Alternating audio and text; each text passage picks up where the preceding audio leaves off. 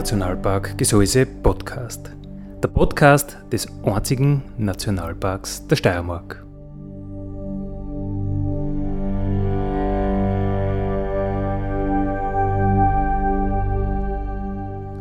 Alle zwei Wochen neu mit Themen aus dem Nationalpark Gesäuse und aus der Nationalparkregion. Daddy,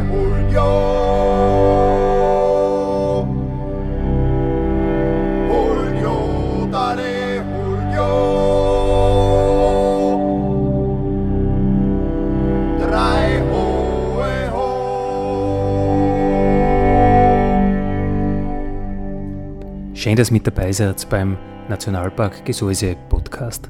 Andi Hollinger spricht.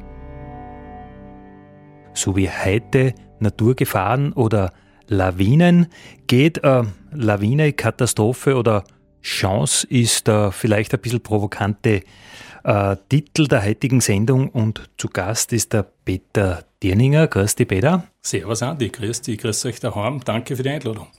Ja, sehr gerne. Du bist äh, Geschäftsführer von Synalp. Im Internet findet man die synalp.com. Ihr macht viel mit Naturgefahren. Genau, wir sind ein technisches Planungsbüro für alpine Naturgefahren und haben da ganz viel mit Lawinen zum tun und beschäftigen uns viel mit künstlicher Auslösung von Lawinen, Verbauungen, äh, ja, naturräumlicher Planung und ausbildungsmäßig bin ich, bin ich ein Forstwirt und habe ein bisschen mit dem zum Tor, was bei dir in der großen Frage steht?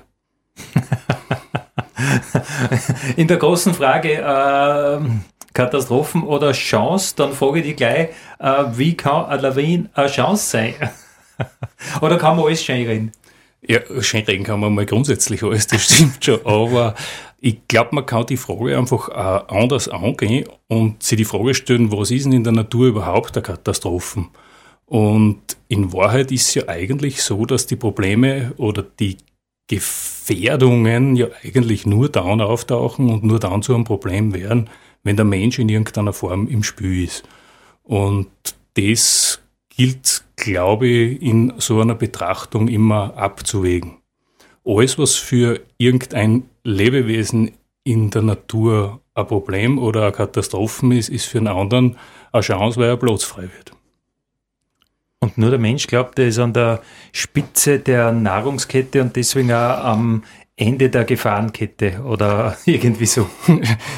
irgendwie so, na, das ist ein bisschen, das ist ein bisschen sehr, sehr weit hergeholt. Glaube die, natürlich ist es auch für einen Gamps ein Problem, wenn eine Lawine angeht und es erwischt. Äh, so kann man es, so kann man es auch nicht sehen. Aber äh, sein tut es so, dass man glaube ich, unsere ganzen Naturräume, die wir haben, und es kämen überhaupt keine Störungen vor, äh, würden sie geschlossene Walddecken bilden. Und es waren wahrscheinlich gar nicht so viele abwechslungsreiche Baumarten, die dann zum Schluss eine Klimax-Waldgesellschaft bilden, Daten, wo dann riesige Baum an Murz an Schotten machen und zwei, drei Baumarten wurden es drunter aushalten. Äh, die dann warten, bis der eine so alt ist, dass seine, seine natürliche Lebensspanne erreicht ist, umfällt, was für den persönlich auch wieder Katastrophen ist, und was anders nachruckt. Und in der Natur ist es aber sehr häufig so, dass oft gar nicht so weit kommt, weil irgendwelche Prozesse von außen äh, die Rahmenbedingungen ändert und je nachdem, wer dann da ist und gerade Ressourcen frei hat, nimmt den Platz ein. Also die Katastrophen für einen ist die Chance vom anderen das ist oft einmal nicht nur in der Natur so.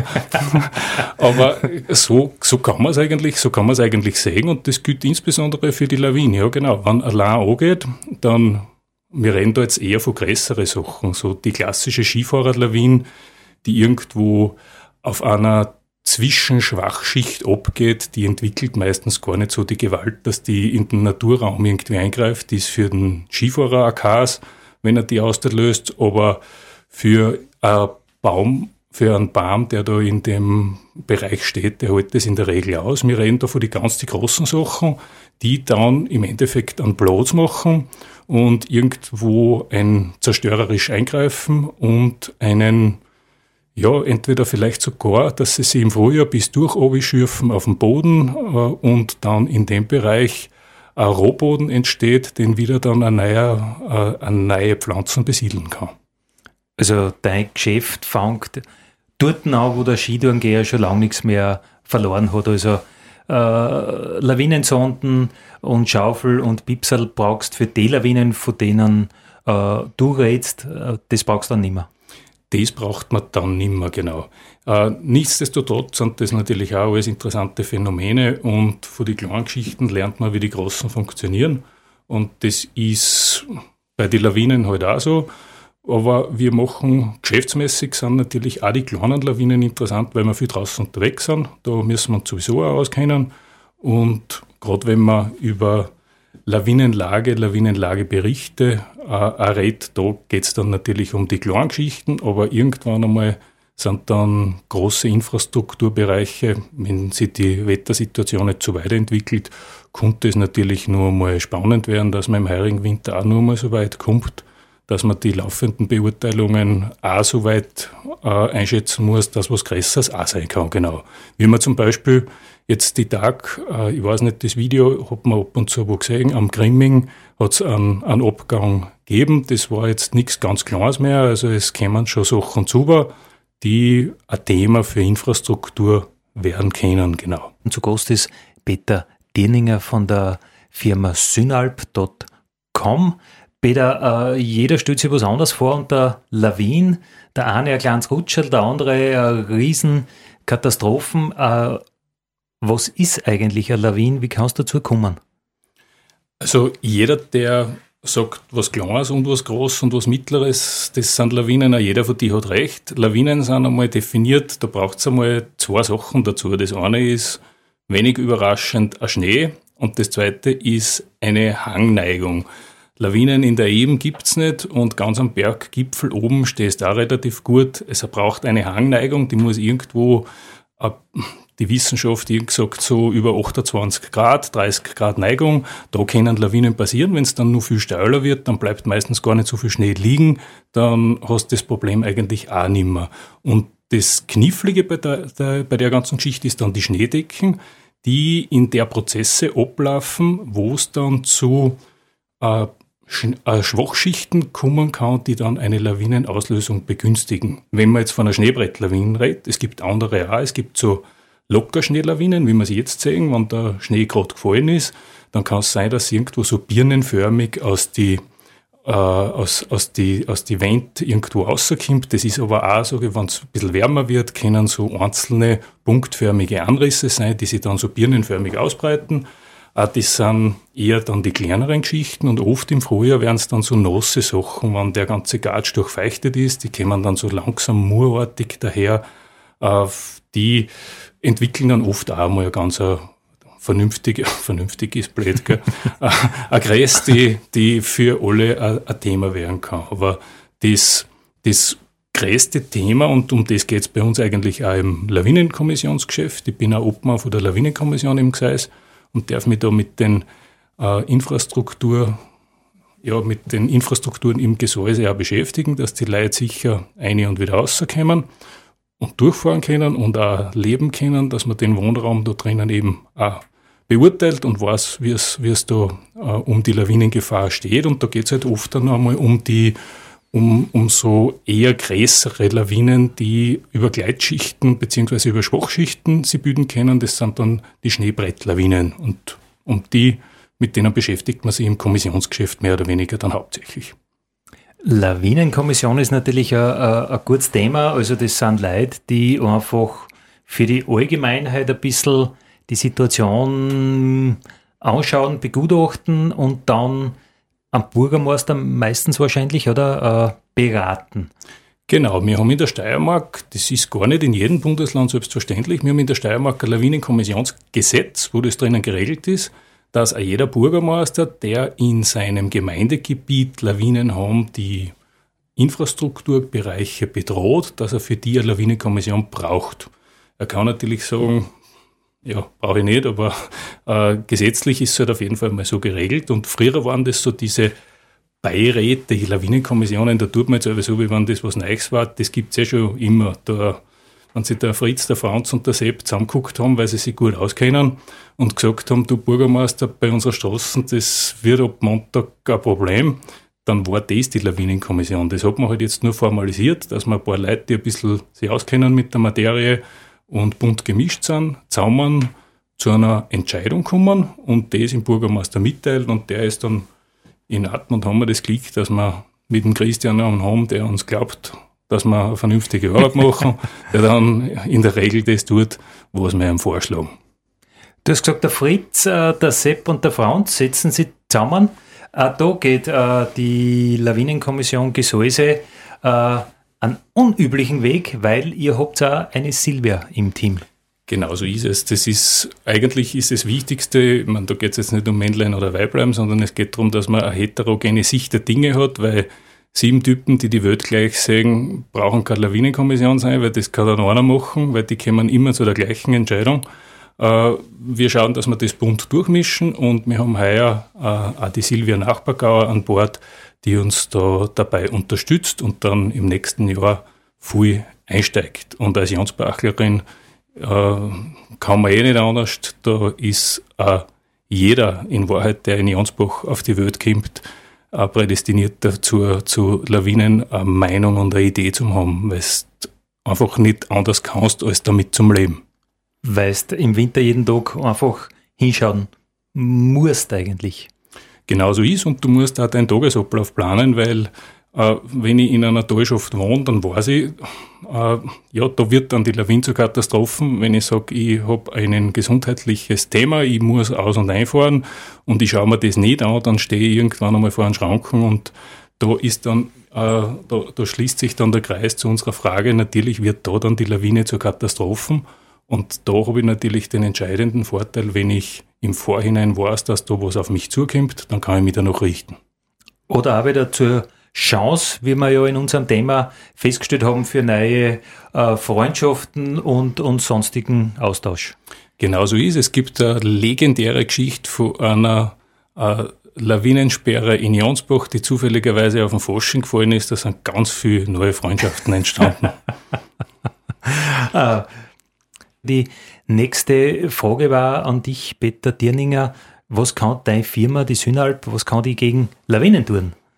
Ja, gegen Lawinen steht uns eigentlich ein sehr breites Spektrum zur Verfügung, wie, wie bei allen Naturgefahrenprozesse. Man kann, man kann hergehen und sagen, es gibt, äh, es gibt permanente und temporäre Maßnahmen, die man, die man da setzen kann und die kann man aktiv oder passiv setzen. Das heißt, das ist im Prinzip das Viereck, wo man jede Lawinenschutzmaßnahme einteilen kann.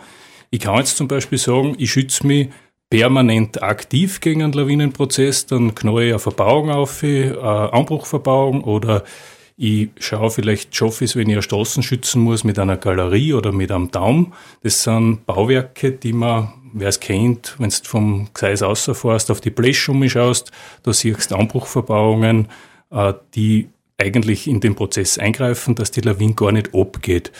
Äh, ich kann quasi das Gleiche machen, dass ich sage, ich habe äh, hab eine, einen permanenten Schutz und ich greife aber nicht in den Prozess ein. Ich mache zum Beispiel eine Gefahrenzonenplanung, wo ich sage, ich fahre dort überhaupt gar nicht hin.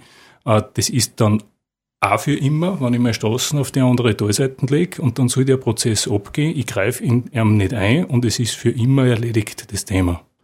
Und dann gibt's noch sehr spannende Fragestellungen, wo man sagen, wo man sagen kann, ich, ich gehe quasi, ich, ich gehe temporär an den Prozess heran. Ich sage zum Beispiel, ich mache eine Lawinenkommission und ich sperre die Straßen. Der Prozess soll abgehen. Äh, ich probieren bestmöglich vorhersagen, aber ich weiß einfach, wann das ist, sperre meine Straßen, rahms frei und fahre wieder durch. Äh, auch ein Zugang, relativ günstiger, aber ich muss halt wahrscheinlich damit rechnen, dass ich, äh, dass ich die Straßennummer Zeit nicht zur Verfügung habe. Und dann gibt es die Möglichkeit, dass ich aktiv in den Prozess eingreife und das tue, wann es brauche, zum Beispiel mit einer Lawinensprengung. Ich kann künstlich Lawinen auslösen und schaue, dass ich, den, dass ich das zeige ober der Rahmen und dann wieder zu fahren komme, äh, wann ich es brauche. Und in dem Spektrum be bewegen uns wir von der, der Synalp und schauen, dass wir halt die Planungsprozesse anstoßen, dass wir sehr häufig gibt es ja nicht nur eine Lösung für ein Problem, sondern ein Setting daraus und welche Entscheidung man dann trifft. Da braucht es ja dann meistens einen Auftraggeber, der sagt, das gefällt mir oder die, äh, die Finanzmittel habe ich zur Verfügung und in dem Setting bewegt man sich dann und dann führen wir unsere Kunden durch den Prozess durch, damit er zum Schluss das hat, was er braucht. Also die Synalp, deine Firma, die berät den Auftrag äh, wirklich in alle vier Segmente. Also du sagst zum Bürgermeister, du gescheit war, wenn du die Straßen auf der anderen Seite baust oder auch du, ich spreng dir die Lawine jetzt ober. Genau so ist es, ja.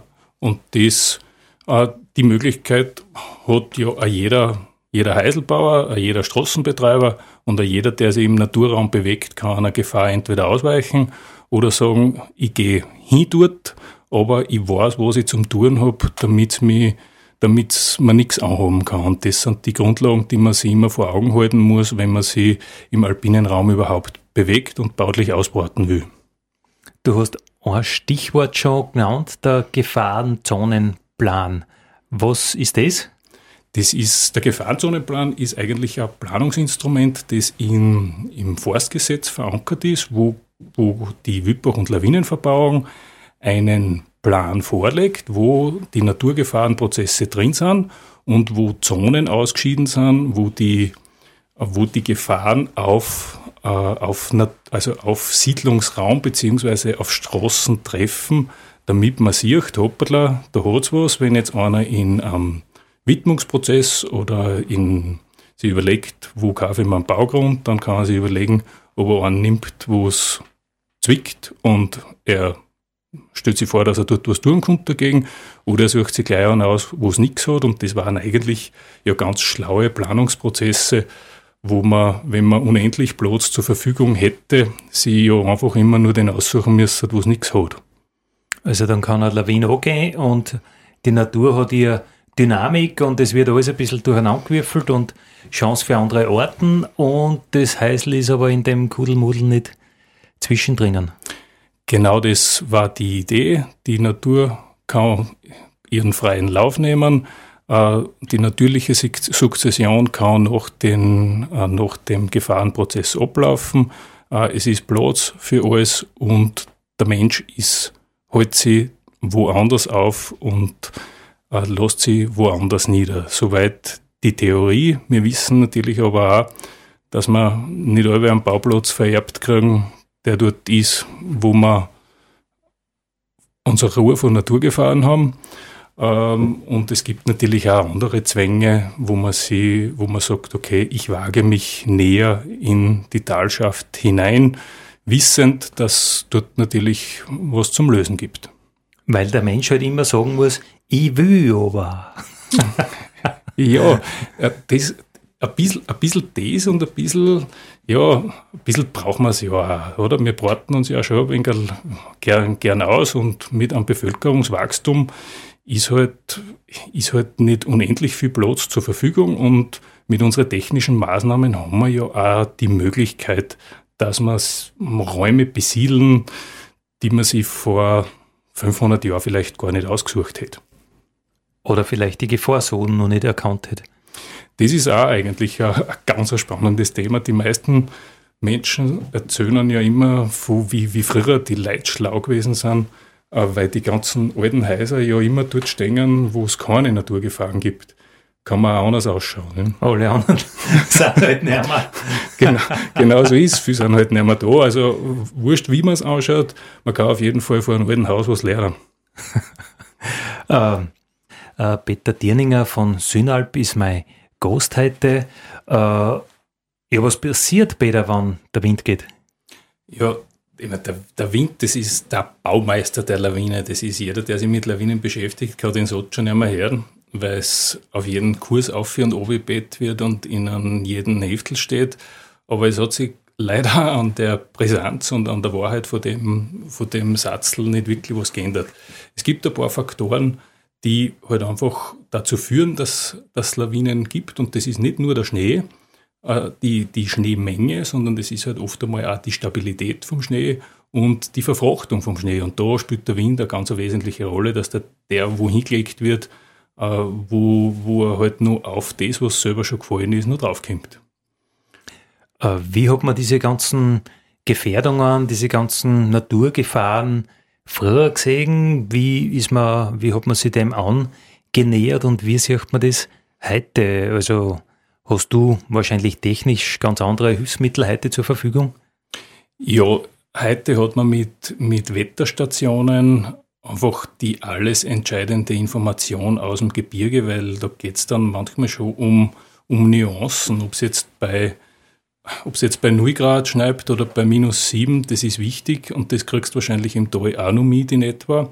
Nur für uns sind halt so Sachen wie Dampfdrucksättigung oder Temperaturen, Wind, Verläufe sind einfach ganz, ganz wichtige Geschichten, die wir von automatischen Wetterstationen im Gebirge kriegen.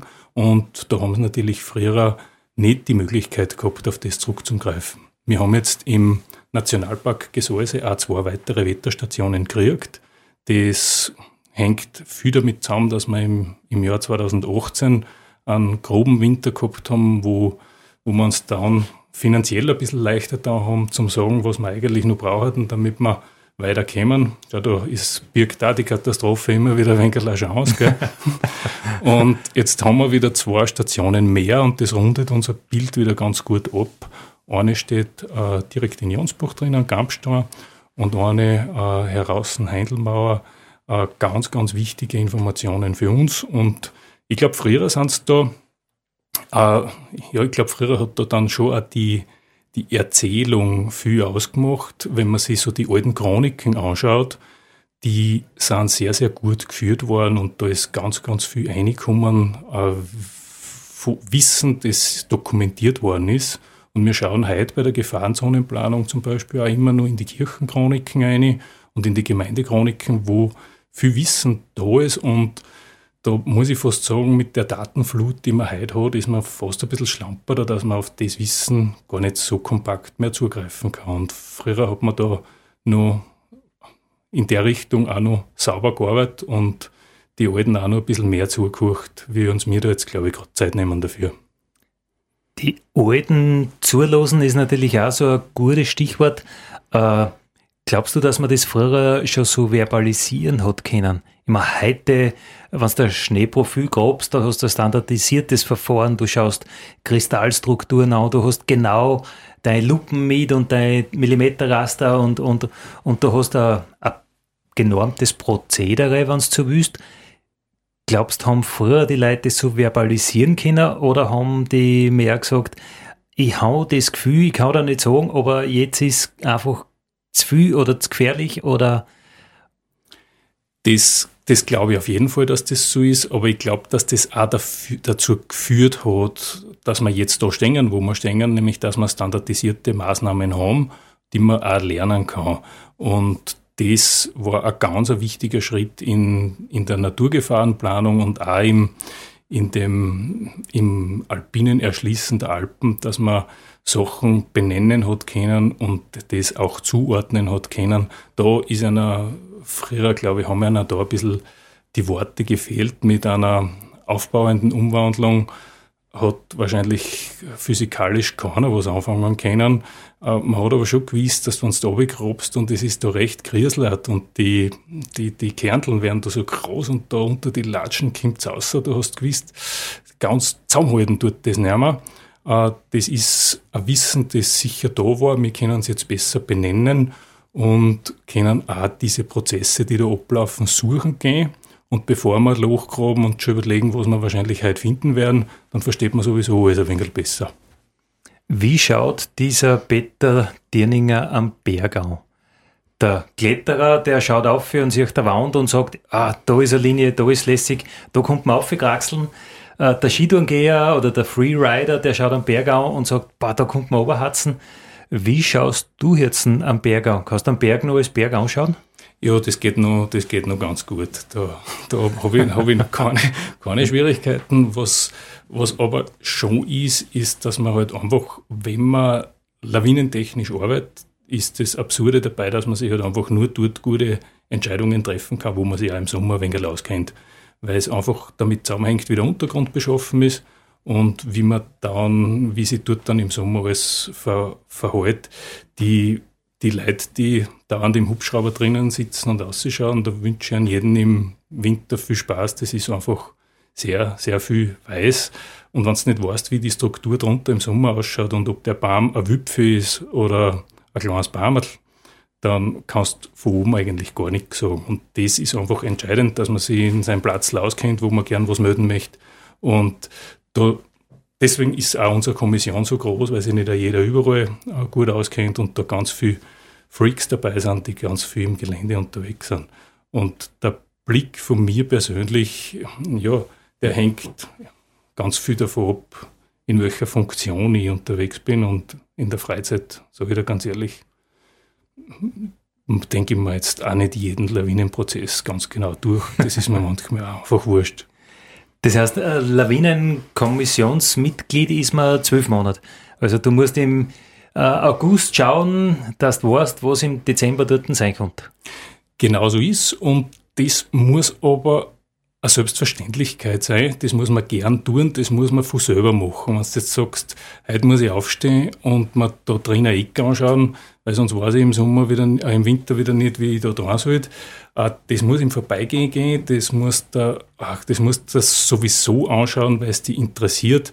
Wenn du jetzt Lawinenkommission als Geschäft siehst, wo du täglich damit umgehen musst und das als Verpflichtung äh, wahrnimmst, dann wirst du immer schwer tun. Das geht auch bei den Burschen und Mädels, die mir sind, im Vorbeigehen. Und da ist jetzt nicht immer nur der Hochalpinist dabei, äh, da ist die Information von einem, der auf einem Schneepflug sitzt und die Information von einem, der fordern muss in der Früh, einfach auch alles entscheidend. Und wir freuen uns natürlich auch immer über einen Input von äh, viele Nationalpark Ranger stellen uns ab und zu Fotos zur Verfügung. Eine Lawinenkommission lebt ja davon, dass nicht nur die Leute, die da dabei sind, nachdenken, sondern dass alle nachdenken und wir uns als Plattform verstehen, wo ab und zu ein Bild einer trudelt, wo man sagt, hoppala, äh, was passiert denn da gerade? Das hätte man jetzt vielleicht ein bisschen anders eingeschätzt. In der Torschaft sind wir jetzt noch nicht ganz hinten dran gewesen. Äh, vielleicht also wie vor ein paar Jahren, wo es da äh, doch 5, 6, 7 Meter geschnitten hat, praktisch in einem durch. Da hat es dann so riesen Fischmäuler aufgerissen und, und lauter so Sachen, äh, wo sie aber kaum wer aussehen und aufgetraut hat. Also, wenn sowas zum sehen war, war sicher ganz eine wichtige Info.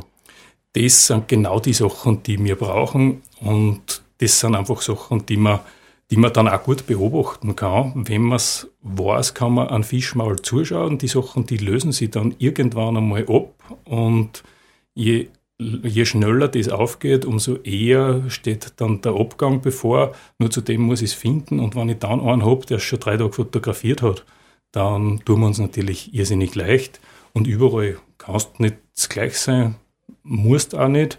Aber was da 2018 gewesen ist, das war gerade zur Neugründung unserer Kommission, da sind wir, da sind wir ganz schön im Viereck gekupft, dass wir das alles, alles terrent haben. Und da waren wir irrsinnig froh, äh, für, für die, die Inputs, die wir von überall gekriegt haben. Und wenn man so auf die Entscheidungen dann zurücktrifft, kann man immer wieder darüber nachdenken, ob man es nur gleich macht, aber lernen darf man ja auch. Lawinen sind heute unser Thema beim Nationalpark Radio. Peter Dirninger ist mein Gast. Äh, wir haben schon sehr weit ausgeholt, was Lawinen, Schnee, Gefahren äh, angeht. Peter, was ist eigentlich ein Lawinenring im Sommer? Was zeichnet der aus? Äh, was unterscheidet ein Lawinenring vom Bereich daneben einfach? Ja, die, die Lawinenrinnen, die wir so in unserer Gegend haben, die wirklich häufiger abgängen, äh, die putzen im Prinzip eigentlich den ganzen Oberboden aufs Grundgestein ab und dort startet dann quasi das Leben wieder von Neuem. Und das ist dort, was, was mich aber so fasziniert, dass man sich da anschauen kann, wie es, eigentlich einmal alles gestartet hat, dass dann die ersten Pflanzen probieren, äh, sie wieder irgendwo einzumnisten, schauen, dass man wieder irgendwo einen, einen Boden so weit aufbaut, äh, aus der Luft und aus der Umgebung Zeug aufbaut, damit äh, Wachstum möglich ist. Und das wird dann oft einmal belohnt, wenn die Lahn ausbleibt.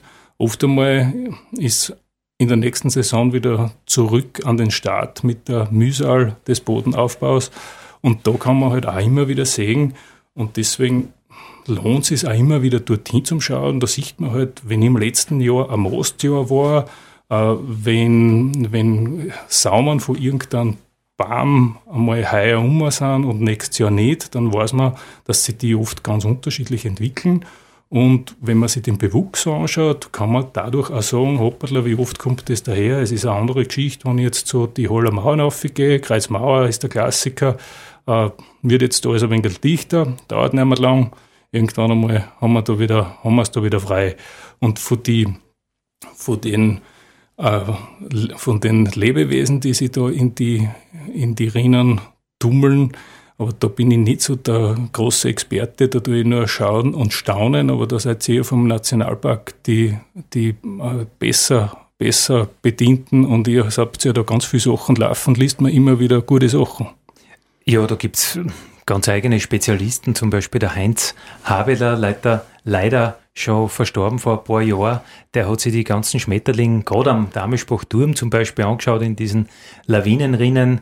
Äh, der ist übrigens mit, mit dem äh, Peter Habeler, mit, mit dem Bergsteiger auch verwandt. Ist, ein, glaube ich, der Onkel gewesen oder so irgendwie. Ach so, ja, ja, ja, ja. Und der, der Heinz Habeler, das war halt so ein Schmetterlingsforscher und hat da ähm, knapp an die 1000 Orten äh, in diesen Lawinenrinnen nachgewiesen vom, vom Damespruchturm. Mediterrane Orten, also da hängt es halt ganz viel von, von Hangneigung und von Ausrichtung ab, äh, wie heiß das da dann im Sommer wirklich wird.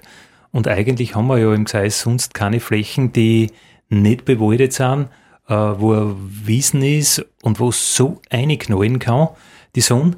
Und deswegen einfach so warm ist, dass dort ein ja, Pflanzenarten einfach wachsen, die sonst halt vielleicht nur etliche hundert Kilometer weiter im Süden gibt und dann gibt es halt irgendwelche Schmetterlinge, die wieder nur die eine Pflanzen als Futterpflanzen akzeptieren und jetzt hast du auf einmal im Gseis einen mediterranen Schmetterling, was ja so auch keiner gedacht hätte. Und ja, bleibt spannend, äh, was die Nationalparkforschung da alles noch zutage fördert. Also ich glaube, da sind wir noch, da sind wir noch lange nicht, nicht nicht fertig.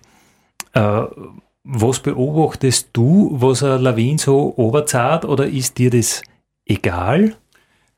Das ist gerade für einen Planungsprozess immer entscheidend, weil du musst halt wissen, wenn äh, erstens kannst du über die Jährlichkeit wahnsinnig viel sagen, wenn da viel Holz dabei ist, dann sagst du, hoppala, das Ding ist jetzt schon länger nicht gekommen, weil der Baum ist so und so alt, beziehungsweise ist dieses Jahr größer gekommen das heißt, da sieht man irrsinnig viel und auch wenn, wenn von, von Steiner was dabei ist, das lässt sich immer auch ganz gut rückschließen auf die Größe. Das sind eigentlich die, die stummen Zeugen, die dann oft einmal umeinander liegen, wo du denkst, das gibt's ja nicht, wo kommt der Stein her? Und du kannst aber dann oft einmal die sogar Ereignisse zuordnen. Und das ist was, was man, was man sauber tun muss, damit man äh, eine Lawine versteht. Äh, und damit man auch das Lawinenereignis gut einordnen kann, weil sich gegen ein Lawinenereignis zu schützen, das per Definition alle 3000 Jahre abläuft, nur weil halt gerade eine Windsituation äh, spektakulär war und ganz außergewöhnlich, äh, die lässt man am besten alle 3000 Jahre einmal angehen und stürzt sie dann nicht in einen Verbauungszirkel, dass man sagt, hey, da müssen wir jetzt unbedingt was tun. Äh, die wird nächstes Jahr möglicherweise oder sehr wahrscheinlich gar nicht mehr kommen. Und das sind Themen, die man, denen man sich stören muss, weil im Endeffekt hat man als Mensch ja auch nur begrenzt Ressourcen, sich der Natur entgegenzustellen. Und wie du vorher gesagt hast, der Schmetterling hat ja natürlich auch nicht alle erfreut, wenn man ein Fundament aufbetoniert, damit man eine Stützverbauung dort hat. Ausgeschlossen ist es nicht, aber ich glaube, es vertragen sich da die Ziele vom Nationalpark und das, was man sich als Planer überlegen kann, oft recht, recht gut, dass man sagt, hoppala, mit dem gleichen Ziel kann man eine andere Maßnahme ganz gut ansteuern und da braucht es halt einen vernünftigen Planungsprozess, den man, den man dahinter steht. Und ich kann mir mittlerweile auch ganz gut vorstellen, wenn ich mir Schmetterlingsorten im Gesäuse anschaut, dass man da mit Lawinensprengungen dann nicht überall erfreut haben wird. Peter Dirninger, was war dein Resümee? Wir können, wie können wir mit Lawinen leben?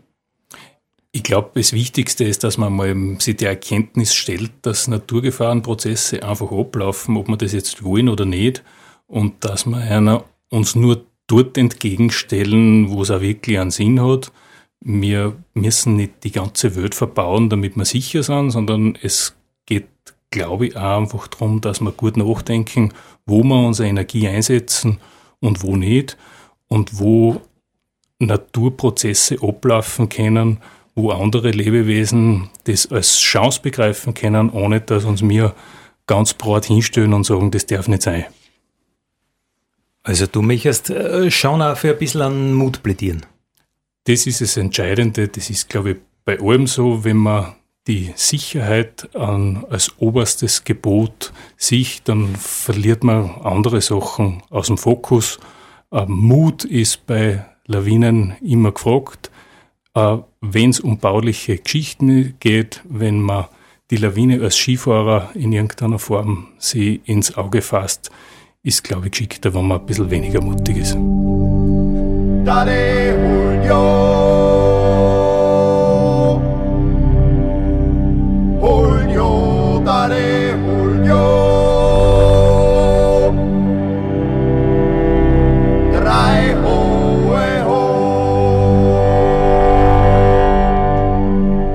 Das war der Nationalpark Gesäuse Podcast für heute.